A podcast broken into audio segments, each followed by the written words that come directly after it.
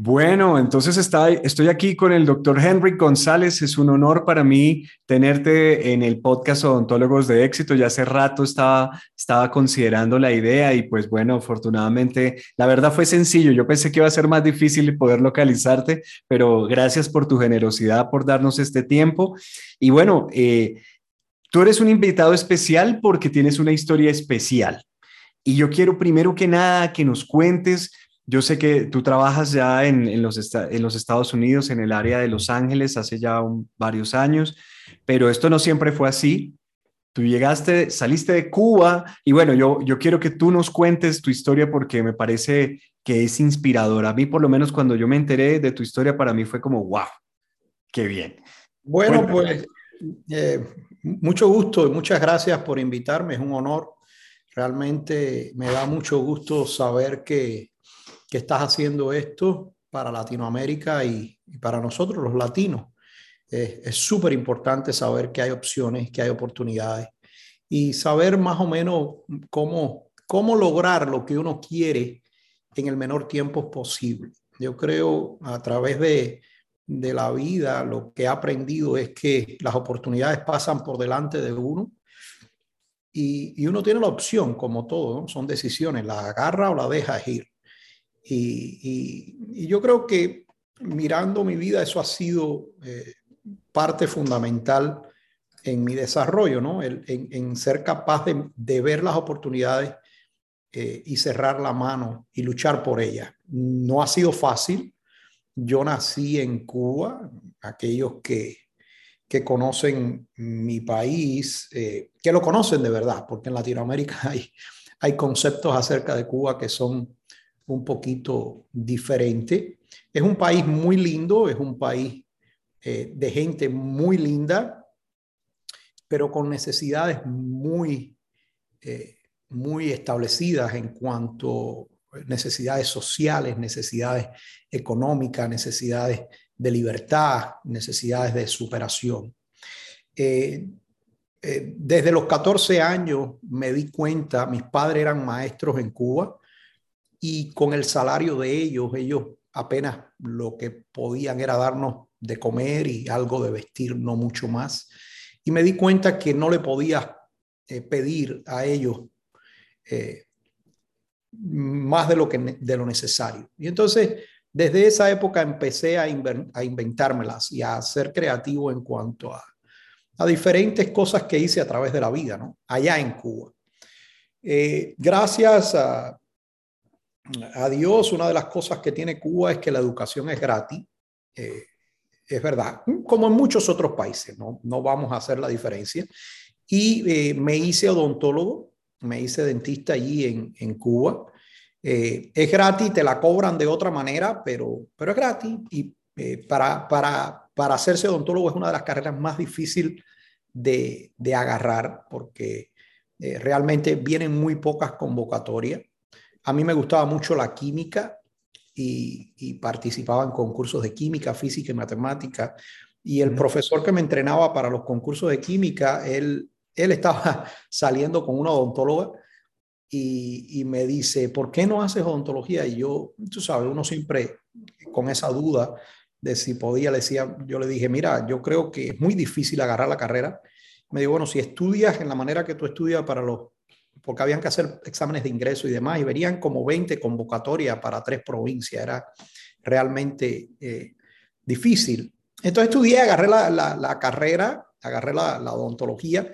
Eh, yo fui creyente de la revolución cubana hasta que tenía 15 años, porque en eso te adoctrinan. Claro.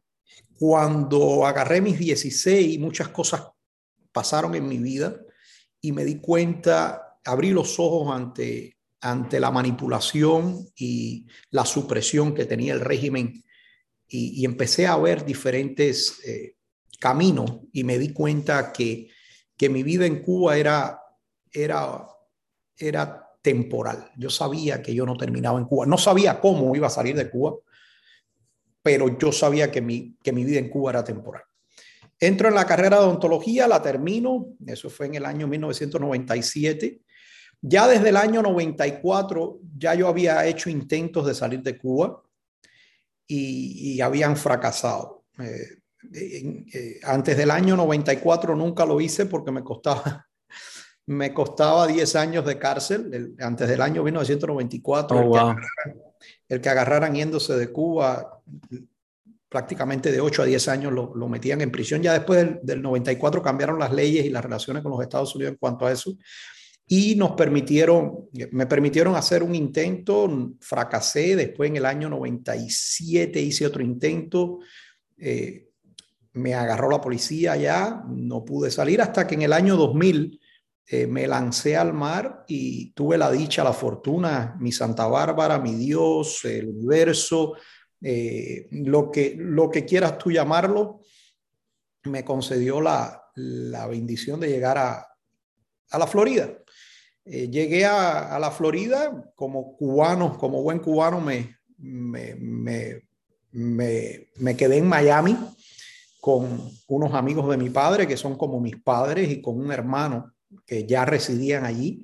Y allí vivimos, eh, allí viví dos años y medio, tuve de todos tipos de trabajo, no sabía inglés. Yo recuerdo llegar a, a, a Miami y, y, me vestía, como a los 15 días yo empecé a buscar trabajo, me vestía de odontólogo, no, yo soy odontólogo, y salía por las clínicas, no que de asistente, de lo que fuera, clínica por clínica, y hasta que conseguí diferentes trabajos y, y, eh, nada, eh, me sabía, estaba trabajando de, de cambiando aceite en un taller de mecánica ya por seis meses y un doctor que había conocido hacía seis meses, eh, que era amigo del dueño del taller de mecánica, le habíamos pedido si tenía trabajo para mí y, no tenía, pero una, un día, yo recuerdo, uno como inmigrante, una de las cosas que hace cuando llega es jugar la lotería al menos una vez a la semana, por la esperanza de que algo cambie. Y yo recuerdo que el día anterior yo había jugado la lotería eh, con la esperanza de que algo pasara, porque eh, por suerte o por fortuna, una de las cosas que hace falta en los Estados Unidos es dinero, es lo que es. Eh, y no creo que en los Estados Unidos, a través de, de, lo que he conocido del mundo, el, dinero es importante, no te hace feliz, pero te da la energía de mover cosas. Y entonces eh, eh, jugué la lotería y ese día recuerdo estando a las 9 de la mañana haciendo un cambio de aceite, me dice Tony, que es otro como si fuera mi padre, he tenido mucha suerte por eso, me dice, Henry, te están llamando. Y llamo, entonces el doctor Rosado, recuerdo, me dice, eh, Henry, ¿qué estás haciendo? Y dice, bueno, aquí haciendo un cambio de aceite. y me dice, eh, ¿te gustaría venir a ayudarme? Es que mi asistente no vino, él tenía una sola asistente. En ese momento yo sentí que me gané la lotería. Fíjate, fíjate la, lo, lo, lo, porque yo estaba frustrado. Yo iba a trabajar a las 8 de la mañana, llegaba a las 10 de la noche para pagar mi deuda. A mí me costó el viaje eh, dinero y para empezar a encaminarme en ese país sin una gota de inglés. Y en el momento que él me dijo, me puedes ayudar, ese empleo de asistente dental, yo sabía que me iba a dar la oportunidad de salir adelante, porque yo nada más que tenía que entrar en una oficina dental, porque trabajando en lo que trabajaba, que trabajé en Hondipo, montando gabinete de cocina, pintando casa, eh, eh, en talleres de mecánica. Yo sabía que con eso no, no tenía la energía. Llegaba a las 10 de la noche del trabajo y no me podía sentar a leer un libro. Me acuerdo que el primer libro me lo regaló eh, un amigo de mi papá. Eh, era un libro de 999 páginas, se llamaba el Beach. Y en la primera página me pasé una noche entera traduciendo. Una noche entera. No sabía nada y, no tenía dinero ni para comprarme un, un translator. Era con con un, con un papelito traduciendo un diccionario. Eso me dio una frustración enorme. Agarré el trabajo de, de asistente dental y en ese trabajo de asistente dental empecé a estudiar. Me daba la, la posibilidad de no terminar tan tarde, terminaba a las 5 o 6 de la tarde, y a esa hora con una, una gran amiga eh, como hermana del pueblo, eh, empezábamos a estudiar a las 6, 7 de la noche para eh, hacer los boards. Ni sabía que era posible, solo tuve la, la, visión de un amigo mío que vivía en Costa Rica, que era del pueblo también, y él ya había pasado el BOAR 1. Y entonces al ver que otra persona lo pudo hacer, nosotros dijimos, nosotros también lo pudimos hacer. Claro que es como validar tu título en los Estados Unidos y que puedas empezar a ejercer, ¿sí? Exactamente. En esa época, el proceso, eso fue en el año 2000, 2001, 2002, el proceso era tomar los boards, el BOAR 1, el National BOAR 1, el National BOAR 2, que son exámenes extremadamente difíciles. Ahora creo que, que lo combinaron en uno solo. Eh, y había un examen, yo le tenía mucho miedo al, al, al, al TOEFL, al, examen de inglés. Yo no sabía suficiente inglés, no sabía inglés. Prácticamente yo hice mis boards, yo agarré mi licencia en California y yo todavía no sabía cómo comunicarme en inglés. Sí lo leía y lo escribía, pero no sabía comunicarme en inglés. Y entonces, eh, nada, trabajaba hasta las 6 de la tarde, 7 de la noche y, y, y, estudiaba hasta las hasta que hasta que nos tomábamos una taza de café, dos tazas de café, hasta, hasta que el cansancio no, no. Sábado, domingo, era todos los días estudiando, estudiando, estudiando, venciendo, hasta que en el 2003, enero del 2003, agarré mi licencia. Eh, como te digo, eran dos exámenes, el National Board 1, National Board 2. Había un examen en aquella época que se llamaba el Bench Exam, que con ese examen no tenías que pasar los dos años de universidad y no tenías que tomar el TOEFL. Entonces hice ese examen, era un examen extremadamente difícil, lo pasé y entonces ya después hice el State Board, que era el examen que, bueno, tenías que traer pacientes y, tuve la suerte también que tenía un gran amigo que me prestó dinero para hacerlo, porque no, no, no había, no, no, no hay forma de, de, tú ganando 10, 10 dólares la hora, que era lo que yo ganaba como asistente, eh, poder eh, sacar. Entonces saqué mi licencia en, en, en, en California. Ese, ese, fue uno de los, de, los, de las cosas más emocionantes, ¿no? A través de venir de, de, primero, de mis orígenes, de un pueblo, el centro de Cuba, con muchas necesidades, con muchas con muchas ganas de vivir, con muchas ganas de tener libertad. Yo recuerdo que yo, yo me sentaba en, en la acera de mi casa y veía los aviones, decía, eso nunca lo voy a, ¿cuándo lograré montarme en un avión? Eh, y soñar, siempre soñar que, que, había otro mundo afuera que era mejor que el mundo que, que estábamos viviendo. Y ponerse el reto, eh, arriesgarse y, y, salir. Y entonces ya una vez obtuve mi licencia de dentista, ya ese fue uno de los primeros cambios grandes que hubo en mi vida. Claro, por como ves, no tienes que, como ves, no tienes que preguntarme mucho, porque como, como, dice, como dicen en Colombia, eh, habla más que perdido cuando, cuando aparece. no, está bien, está bien. Esto es para darte los micrófonos a ti, a nuestros invitados. A mí me escuchan hablar todo el tiempo, así que no hay ningún problema. Y, cuéntame, haciendo un adelanto rápido hacia hacia, bueno, porque tú comienzas a trabajar como odontólogo, pero no teniendo tu propia práctica dental. Exacto, sí. Eso fue después. ¿Cómo fue ese paso de trabajar como empleado, como asociado, qué sé yo, para ya luego decir, voy a montar mi primera práctica dental?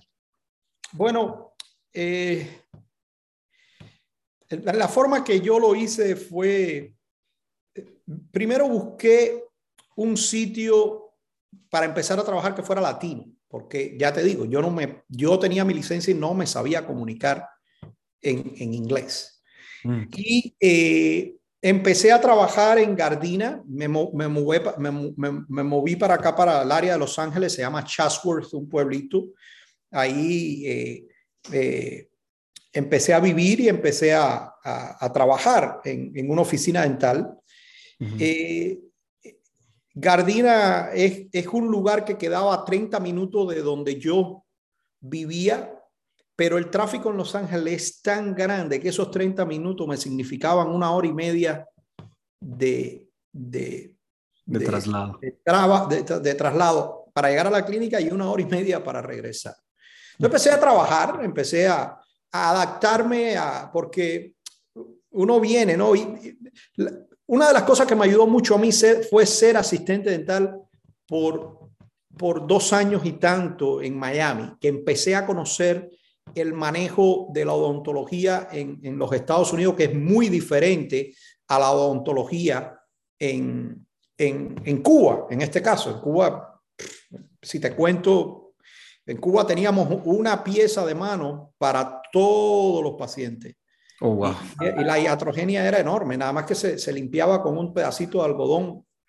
Se, se, se, ponía una pieza de mano en un sillón, abrías tus cavidades en esa pieza de mano, movías ese paciente para otro sillón y, y hacía la restauración. El otro dentista venía con, ese, con, el, con el paciente de él, limpiaba la pieza de mano con algodón y eh, era increíble. Y, y realmente lo único que hacíamos en Cuba era amalgamas y sacar muela.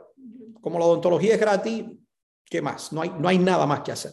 Claro. Entonces, la odontología era muy precaria. Eh, realmente empecé, empecé a ver odontología cuando llegué a los Estados Unidos.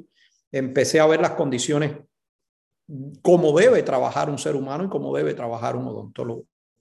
Y entonces, eso me ayudó mucho. Claro está, no es lo mismo estar en el lado del asistente a estar en el lado del doctor, ya asumir la responsabilidad. Pero poco a poco uno se va adaptando. Eh, generalmente en las clínicas que tú trabajas, eh, es, eh, te encuentras con, con cosas, no, no, no creas que aunque esté en los Estados Unidos, todo es perfecto, todo es bastante organizado, pero hay personas y personas y hay gente que, que, administra de una manera, hay gente que corre las oficinas de una manera, hay gente que está fuera de ética, hay gente que... Y entonces vi diferentes cosas y yo creo que eso es lo que te hace decir, no, yo quiero hacerlo a mi manera. Yo quiero hacerlo de la manera que yo creo que debe hacerse. Entonces, de ahí de Gardina estuve unos meses y me, me moví Ventura, que es un área más al norte. Eh, ya me quedaba más cerca a la oficina, en cinco minutos estaba, y empecé a trabajar en el área de Ventura, Oxnard y en Santa Bárbara. Yo, soy muy devoto de Santa Bárbara y siempre quise practicar en la ciudad de Santa Bárbara. Y empecé a trabajar en una oficina dental una vez a la semana en Santa Bárbara, porque ese doctor supuestamente me iba a vender esa oficina dental. Mm. Después de estar trabajando como seis meses, ya yo estaba listo para comprar en el 2004. Un año después de haber empezado a trabajar, ya había, suponía yo que ya había aprendido el manejo de una oficina dental, pero ya estaba listo y, y le dije, bueno, ya estoy listo para comprar. Y él él me dice, bueno, pero realmente yo, el biopotencial no hablaba español y la mayoría de sus pacientes eran en español. Y él me dice, no, yo, yo te vendo el 75% de la, de la mm. práctica, yo me quedo con el 25%. Y yo le dije, lo siento, no puede ser. Entonces me dediqué a, a buscar oficinas dentales y sí tenía claro que quería trabajar con la comunidad latina. Entonces, me fui por toda la parte del, del Valle Central de, de, Los Ángeles, hasta que encontré eh, acá en la costa un pueblo que se llamaba Santa María. Fui a visitar tres oficinas en ese viaje, una en Los Osos, otra en San Luis Obispo y otra en Santa María, pueblos muy cercanos. Y Santa María era un pueblo totalmente latino y ahí en el 2004, mayo del 2004, compré mi, mi oficina dental. Eh, una oficina dental en una ciudad latina, en una oficina dental con una producción muy baja, producía 17 mil dólares al, al, mes, colectaba y producida, eh, pero con un potencial grande y, y, y latino. Una cosa que no tuve en cuenta es que la mayoría de los pacientes, a, a pesar de estar en un, en un mercado totalmente latino, el 80% de la población de Santa María es latina, es, es, es mexicana. Eh, esa en particular, la mayoría de los pacientes eran americanos. y entonces, eh, pero tenía mucho potencial. Y sí, yo sí. Con, mi, con, mi, apellido González, eh, tú sabes, eh, súper, súper, eh, súper bien. Entonces, yo dije, bueno, empecé a trabajar, recuerdo que muchos pacientes se me fueron porque yo no hablaba el inglés. Yo me recuerdo estar sentado en la, en la, en la silla dental, el paciente decirme algo en inglés y yo decirle, wait a minute, mi asistente hablaba, era bilingüe y ya la tenía entrenada, salía del cuarto y le decía, ¿qué dijo? Me dijo, no, él está preguntando que si esto y esto y esto. Y yo le dije, bueno, mira, voy a empezar la explicación, tú me interrumpes y la das tú. Lo, lo que hay que decir es esto. Y entonces, eh, así no a todos les gustaba, pues, claro. Bueno, no, muchos quedaron, pero algunos que ya querían entablar una comunicación conmigo no podían.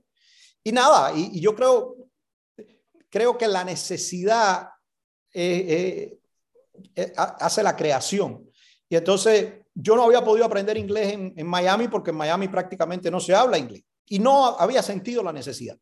Y entonces allí fue que, que que me tuve que poner a aprender inglés y, y, la necesidad lo hizo, la comunicación con los pacientes y sobre todo le agradezco mucho un programa que se llama Friends de...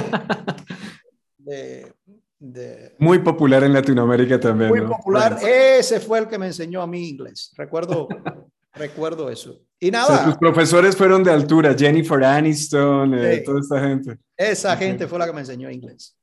Y, y bueno, nada, eh, ahí empecé con esa oficina. 2004 logré subir la oficina de, de, 17 mil a, a 40, a 45. Fue lo máximo que yo pude hacer al mes eh, en, en, en, esa oficina, 50 algún mes. ¿Cuántas sillas tenías en ese momento? Cuando, cuando Tenía tres operatorios Tres operatorios. Tenía, eh, tenía primero dos empleados y después tres. Eh, realmente tú ves ese número y para Latinoamérica aparenta ser mucho dinero, hmm. pero realmente los gastos en los Estados Unidos son grandes. Uno tiene que pagar muchas cosas y, y vives y la odontología en Estados Unidos es muy noble y puedes vivir, pero con esa oficina yo eh, mejor, con lo que producía esa oficina, mejor trabajaba para otra persona que tener mi propia oficina. Curioso que digas eso, porque sigue siendo la situación de muchos dentistas o muchos odontólogos en Latinoamérica y en otras partes también. Y es, eh, aunque me da dinero, me deja vivir de alguna manera cómodamente, siempre estoy aquí, como decimos, de aquí agarrado del cuello, ¿no? Como que las tarjetas medio reventar y, se te exige al mismo tiempo un nivel de vida, ¿no? Los, los, colegios de tus hijos, las universidades, los viajes y demás.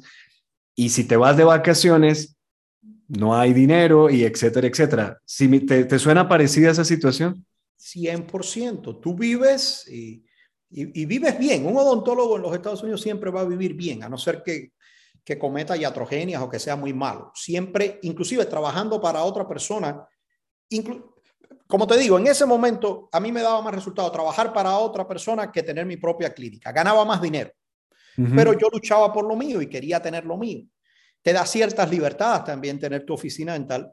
Y sí, y, y llegó un momento alrededor del 2005, 2006 que me sentía frustrado, porque trabajaba literalmente seis días a la semana, de lunes a sábado, y, y, si quería agarrarme unas vacaciones, prácticamente no podía, porque esa semana me significaba que iba a estar por debajo y a perder dinero por los gastos que tenía. Entonces, fue un momento, eh, fue un momento eh, interesante en la vida. Yo empecé eh, a, a, a, plantearme otras cosas. Empecé a buscar restaurantes, empecé a, mm a querer hacer otra cosa. Una cosa curiosa, y como te digo, hay un poco de suerte y, de escuchar a otras personas desde el 2005. ¿Se acuerda que el doctor con el que yo trabajé en Miami? Nos hicimos amigos y él en el 2005, él empezó a hacer eh, los cursos de MGE. De MG para los, para los que Así lo decimos en inglés, MG, Management Experts, pero es eh, MG, ¿no? Sí, él, él, empezó a tomar esos cursos y desde el 2005 él empezó a llamarme. Él tenía una clínica muy privada en Miami, la tiene todavía, muy pequeña, colectaba para un solo doctor con un solo asistente. Y desde que él empezó a tomar esos cursos, él me llamó y me dijo, oye, esto es increíble, mi colección se ha duplicado. Eh, esto lo tienes que hacer. Desde el 2005 le empezó a decirme. Y yo me empecé a poner excusas. Yo decía, no, es que eh, él lleva 20 años trabajando en los Estados Unidos. Uno siempre se pone barreras y excusas. Él lleva 20 años trabajando en los Estados Unidos, él sabe perfecto inglés, eh, eso no es para mí, eh, ¿cómo voy a ir yo a la Florida a tomar esos cursos? En aquella época había que viajar a la Florida. Y inclusive hablé con un, con, un, con un amigo que se había graduado de Harvard y le dije, oye, que mira que me están proponiendo estos cursos y tú estás loco, yo te enseño. Y tú sabes, la gente siempre dando su opinión, creí en esa opinión y me retrasé hasta que eh, MGE, como tú le dices, o MGE, estuvo por primera vez en Los Ángeles a dar un New Patient Workshop. Un, un, Aquí le decimos taller de nuevos pacientes. Un taller de nuevos pacientes. Y ya eh, este doctor me tenía, él, quería ayudar. sí. y, ellos me, yo dije, déjame ir al, al, New Patient Workshop, al, al, al, taller de nuevos pacientes. Y voy al taller de nuevos pacientes y, y me, y me, me llamó la atención lo que dijeron. Y, y, me gustó lo que dijeron. Y empecé a aplicar de cierta manera algo. Recuerdo que eso fue en, en junio, julio del 2006. Y, y, firmé para un programa que ellos tienen que se llaman los ABCs. Pero igual, vine para acá, para, vine para acá para mi oficina, me involucré, en mis cosas y no fue hasta enero del 2007, en diciembre del 2006, decidí ir a, a, a, ¿cómo se llama? Decidí a ir a tomar... Eh, los ABCs allá en San Petersburg. a pasar, no, ni siquiera. decidí a ir a pasar fin de año a, a, a Miami. Ah, ok. Porque tú sabes, a los cubanos nos encanta eso. Y dije, bueno, ya que estoy aquí en Miami, déjame pasar por Clearwater. En aquella época MG estaba en Clearwater, a pasar por Clearwater a ver qué, qué es lo que esta gente tiene que decirme. Eso cambió mi vida. Literalmente. Yo tomé el B de los, e, de los ABC, el primero que tomé en enero del 2007. Mi oficina duplicó. Yo me acuerdo que yo me siento a hablar con, no sé, no acuerdo si era Jeff o quien fuera, y lo primero que te preguntan es, ¿cuál es tu sueño? Y yo en aquella época hacía 45 al año. Yo le dije, bueno, mira, si yo puedo hacer 50 al año, perdón, al, mes, mes si yo puedo hacer 50 al mes y tomarme una semana todos los meses para venir a Florida, yo soy el más feliz del mundo. Eso fue en enero del 2007. A ver, a ver, tú querías ganar más trabajando menos. Yo, no, yo quería ganar un poquito más, sí. Un poquito más. Trabajando menos. Sí, sí, sí, Trabajando menos. Y entonces, eh, porque déjame decirte una cosa, y, y, verás después a través de mi historia, si tenemos tiempo, si es importante el dinero, más importante es el tiempo. Mm. El tiempo en la vida es más importante que el dinero. Lo que pasa es que en este país, para tener tiempo, hay que tener dinero. hay todos los países Hay, hay, tres cosas. Ah, es salud, eh, eh, dinero, tiempo. Bueno, y amor y felicidad y lo, pero, pero las cosas prácticas de la vida. Y entonces, desde ese primer momento yo le dije eso. Yo, yo quiero tener la posibilidad de, bueno, ese mes, cuando yo regresé, empecé a trabajar en enero, en enero 10 del 2007 y ese mes colecté 98. Oh, wow. En febrero tomé el C de los ABC. Igual me fui una semana para Florida. Trabajé tres semanas en febrero y colecté 108. En marzo me fui otra semana y colecté 138. Mm. Solo con los ABC yo dupliqué mi oficina. El averaje de colección en el 2007 en mi oficina, que en el 2006 había sido, en el 2005 había sido 45, 50, en el 2007, solo por empezar a tomar estos cursos, se duplicó a 110, a verás. El promedio mensual de ingreso, wow. El promedio mensual de ingreso con la misma oficina, con tres operatorios pequeños, ni siquiera tenía radiografías digitales. Eh, ¿Por qué? Muy sencillo. La gente piensa que ya eres odontólogo ya lo sabes todo. Y no sabes que desde que abres una oficina dental o desde que compras una oficina dental, te conviertes en un empresario. Y en las universidades, menos en Cuba, porque en Cuba los, conocimientos de negocio que yo tenía era de comprar un pollo y venderlo más caro, o comprar un pescado y venderlo más caro.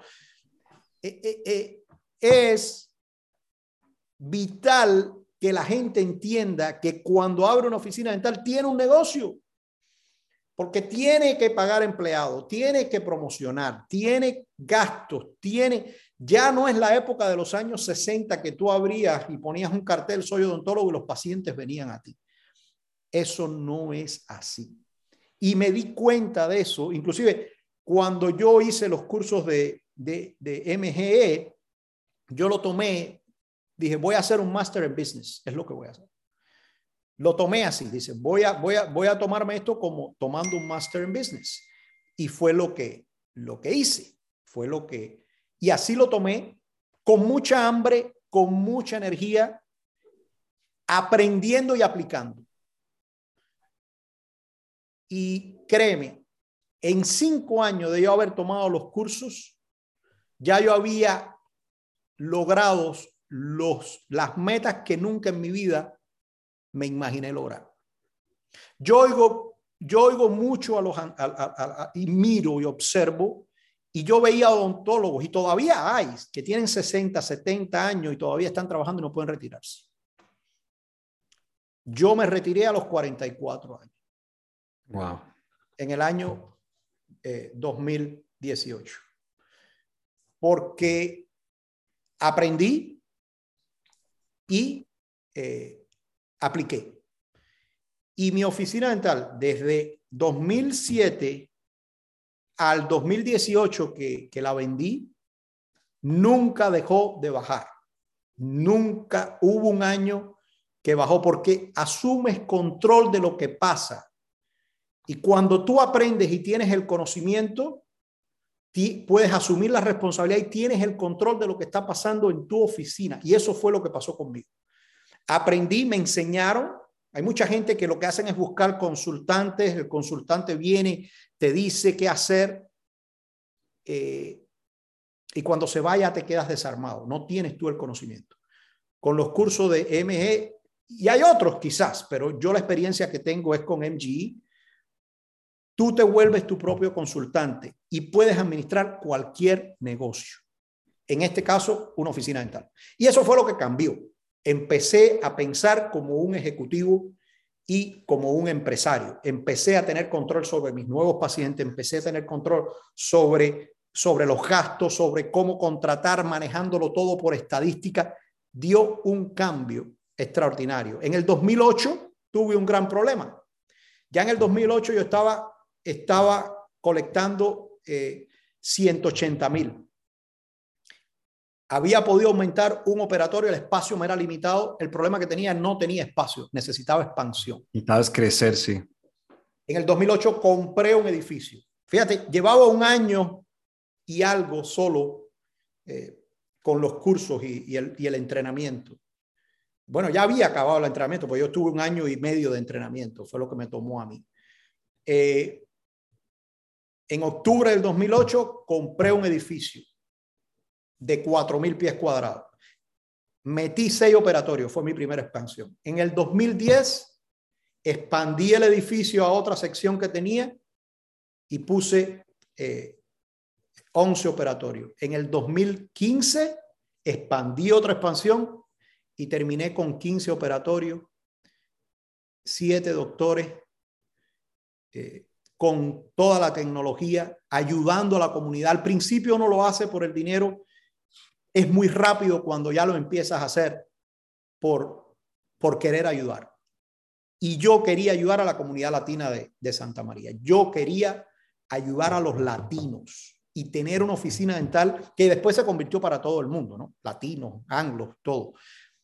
Que tuviera los estándares de calidad de, de cualquier oficina, el nivel de ética, el nivel de responsabilidad, los tratamientos mejores que se, pusiera, se pudieran dar para la comunidad latina.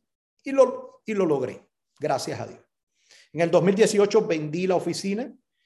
Eh, Y bueno, y una de las cosas importantes que le voy a aconsejar a todos los que nos escuchen es diversificar. Eh, y ahorita vamos a hablar, si, si me lo permites, de una cosa que se llama financial freedom, que es eh, como en, español. Libertad financiera sería. libertad financiera. Siempre pensar en eso. Y eso me lo enseñaron, eso me lo enseñaron dos pacientes que eran, eh, eh, que lo que hacían era trabajar en los jardines.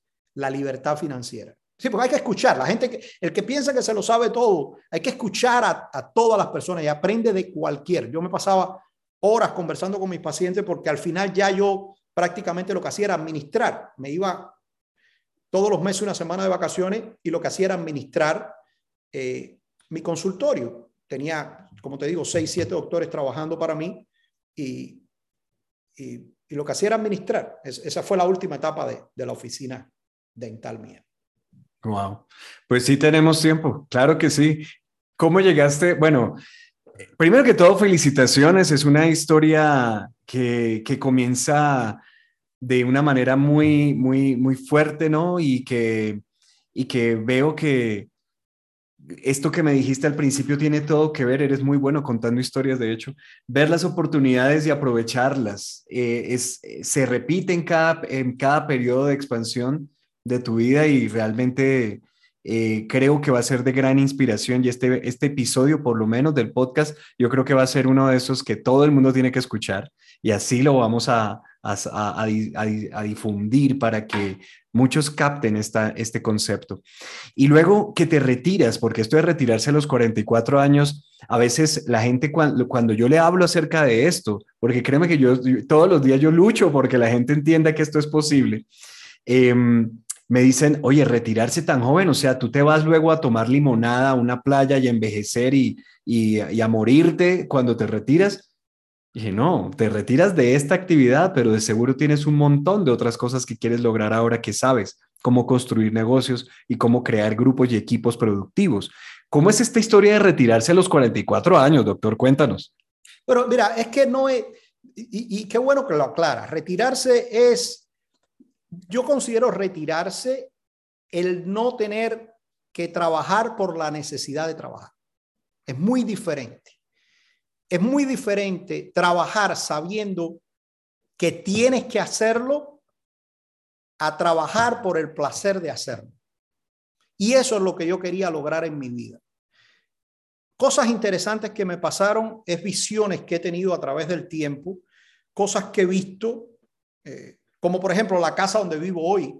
En el 2004 yo empecé a buscar casa en esta área y pasé por aquí. Yo dije, algún día quisiera tener esta casa o una casa parecida. Y en el 2010 vino. El edificio que compré en el 2008, algún día lo visualicé. Es increíble. Y, yo, fíjate, no soy de los que creen ese, en esa, pero pasa. Realmente pasa. Y por alguna razón, yo siempre que, que ponía un password que ponía, siempre usaba el 44. Por alguna razón yo ponía 44. Yo tenía bien claro desde la juventud que la vida eh, está al revés, de cierta manera. Y es mi creencia. Los mejores, y, cuando llegué a este país lo vi más todavía, los mejores años de la vida de las personas las consumen trabajando, buscando algo y después los años ya he visto mucho, vi, lo vi, lo vi al lado de la oficina donde trabajaba en, en, en, en Miami, señores riquísimos con una joyería. Y, yo preguntaba, y no habían salido ni siquiera a, la esquina. Y ya cuando decidieron salir a, viajar, a conocer el mundo, ya no podían por, por, la salud, porque mm. tenían que... Entonces, yo tenía bien claro desde que estaba en Cuba que para mí esa vida no podía ser. Yo tenía que conseguir mis metas temprano en la vida, que tuviera la suficiente energía y, salud para hacer lo que quería hacer. Y me di cuenta también que para eso lo que se necesita es eh, tener la libertad de tener el tiempo y la salud de poderlo hacer. Entonces, por alguna razón yo ponía 44. Llegó un momento que una vez más, tomé buenas decisiones. Mira, una, una de las cosas que también quiero compartir contigo es que las mejores cosas que me han pasado en mi vida siempre las he hecho pensando en otras personas y no en mí mismo. Porque siempre he creído que la felicidad está en compartir lo que uno tiene, lo que sea. Entonces hubo, por ejemplo, mi idea de venir a los Estados Unidos no era lo que yo tenía soñado esta vida. Yo tenía soñado venir a los Estados Unidos, trabajar en cualquier cosa y regresar a Cuba, pasarme dos meses allá en Cuba, eh, fiestando, vacilando, regresar a los Estados Unidos, trabajar dos meses, irme. A... Esa era mi vida. Pero cuando yo pasé ese estrecho de la Florida y vi que sobreviví, sobre todo que sobreviví, porque es la primera vez que yo me sentí vulnerable en mi vida. Yo, yo, yo creía que era una hormiga en el universo, porque cuando tú te encuentras en el medio del océano, que no sabes para dónde vas, con aquellas olas, yo no entendía cómo la gente se podía morir. Se muere en ese estrecho de la Florida mucha gente.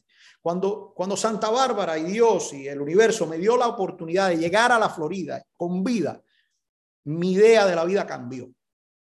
Yo, era el primero de mi vida, de mi, de mi familia, en llegar a tierra americana. Yo decía, si hay una oportunidad, yo tengo que sacar a mi familia de allá.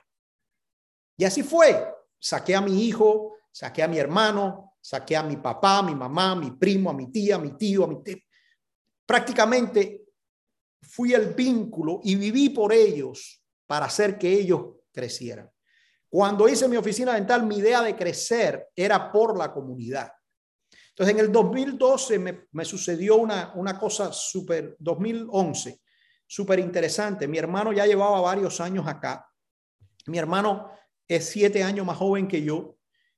Y le tocó una etapa en Cuba en que los jóvenes se decepcionaron mucho, porque estudiar no, en la época que yo estudié en Cuba, todavía estudiar era algo, era un placer y era, era un estatus y era un sistema de vida. Pero cuando yo me gradué de la universidad en Cuba, yo ganaba 10 dólares al mes mm. como dentista, después de haber hecho una carrera súper difícil.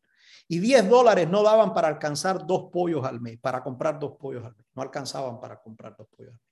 Entonces mi hermano, al ver eso, él se decepcionó y no estudió. Entonces llegó aquí a los Estados Unidos, yo lo ayudé a pasar por diferentes etapas hasta que él decidió volverse dentista. Aplicó a una universidad y no lo escogieron. Y en ese momento él estaba en un momento de transición. El mercado de bienes y raíces acá en los Estados Unidos estaba muy bajo. Y yo le dije a mi hermano, vamos a comprar una, una casa, tú las reglas y, y así empezamos. Me pongo a, a conversar con, con algunos pacientes. Estaba llenando una aplicación, un paciente, ¿cuánto es tu income y el paciente me dice, no, yo gano 12 mil dólares al mes. Y le pregunto, ¿qué haces? No, yo no hago nada. le dije, ok, me interesa hablar contigo. Y entonces empezamos, acabamos, qué sé yo, y empiezo a preguntarle, ¿cómo que no haces nada? dice, sí, mira, eh, me dijo, tú tienes una profesión y tienes una profesión muy buena. Pero aquí no es el que más duro trabaje, sino el que más inteligente trabaja. Dice, ¿cómo es eso? Dice, mira, yo era jardinero. Yo tenía mis patios y compré mi primera casita. Y después de tener esa casita, con el dinero que producía, compré otra casita. Y entonces la otra casita me pagó la otra casita. Y cuando vine a ver, tenía 10 casitas. Y cuando tenía 10 casitas, me dediqué a pagar las 10 casitas. Y ya tengo las 10 casitas pagas. Ahora vivo de la renta. dije, wow. Y en esa época eso me sonó. El mercado inmobiliario aquí estaba súper bajo y empecé a comprar bienes y raíces. Bienes y raíces, bienes y raíces y compré, compré una cantidad considerable. La, oficina dental me producía lo suficiente para, para, hacer lo que quisiera. Y, y, esa fue, ese fue mi visión, de cierta manera. Dije, bueno, cuando tenga este cierto de número, multipliqué por tres lo que yo necesitaba para vivir cuando tenga este cierto de propiedades, lo único que me tengo que dedicar es a pagar estas propiedades. Mi oficina dental creció a un nivel exponencial. Un doctor se enamoró de mi oficina dental, me la quiso comprar Se la vendí con ese dinero, pagué la, todo. las propiedades. Y entonces por eso digo que diversificar y tener claro lo que quiere y ponerlo allí y trabajar por eso. Porque puedes hacerlo de diferentes formas. La fórmula que tú tengas para tener la libertad financiera es tuya. Libertad financiera es cuando te entra dinero y tú no tienes que trabajar por él. La que yo conozco es bienes y raíces. Hay gente que tienen cuatro oficinas, pero yo creo que inclusive teniendo cuatro oficinas, todavía tú tienes que trabajar por eso. Sin embargo, con bienes y raíces eh, es bien estable. También tiene sus inestabilidades y tiene sus cosas. Sobre todo si hay otra persona que te maneja los bienes y raíces. Esa fue la visión que yo tuve, ese fue el camino que tomé. Y por eso te digo, ahora hago otras cosas. Hago esto, por ejemplo, para ayudar. Eh, eh, me, he dedicado a viajar, me pasé un año en la Florida, eh, he expandido los bienes y raíces que tengo y en algún momento, ya mi hermano lleva dos años de odontólogo, quiero ayudarlo a él construir su cosa y ayudar. Lo que quiero es ayudar, pero solo por la necesidad de hacerlo. Tengo su, suficiente tiempo para hacer lo que quiera, cuando quiera, como quiera. Muy, eso es muy súper importante. Excelente, doctor. Y, realmente me parece un modelo a seguir. Lo que tú dices, los caminos tal vez sean diferentes para cada persona, pero el objetivo, el objetivo yo sé que lo comparten muchas de las personas que escuchan este podcast y ver que sí se puede lograr y que todo empieza con el conocimiento que te da la responsabilidad y el control de tu vida es fundamental.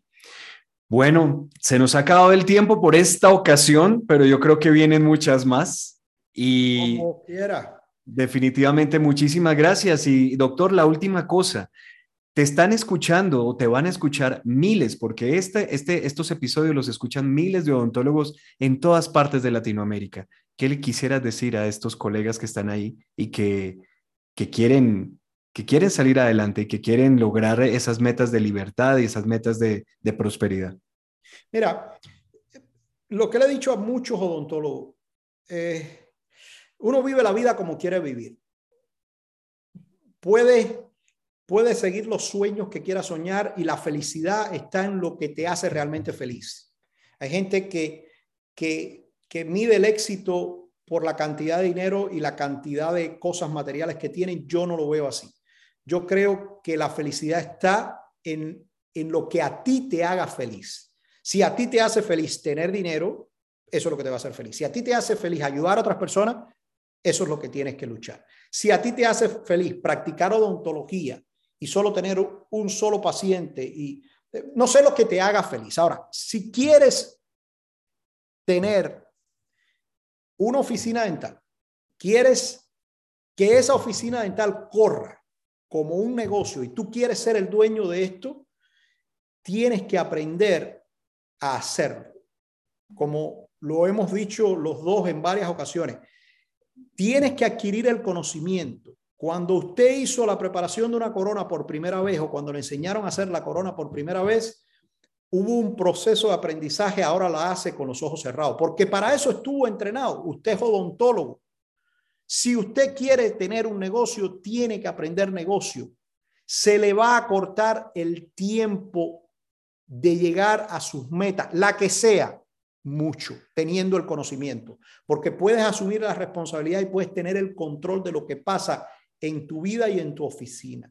Si lo que quieres es que esa oficina dental tenga, eh, sea una oficina dental exitosa, y puedas hacer lo que quieras con tu vida, aprende.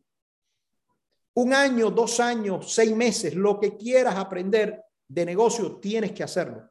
Porque desde que tengas tu oficina dental, tienes que aprender a ser negociante o no, o vivir 20 años dándole y, tener un trabajo más. Ese es mi consejo. Eh, nosotros tenemos una carrera muy sacrificada. La gente piensa que ser odontólogo es fácil. No es fácil. Desde que estudiamos y desde que trabajamos, vivimos con muchos estreses adicionales. Trabajamos con personas, trabajamos con el dolor de las personas. Mm, yo creo que nos merecemos vivir la vida que queramos, porque brindamos un servicio muy necesario. Y creo que si vas a tener un negocio, debes aprender cómo manejarlo. Es tan sencillo como eso. Genial, doctor. Muchísimas, muchísimas gracias.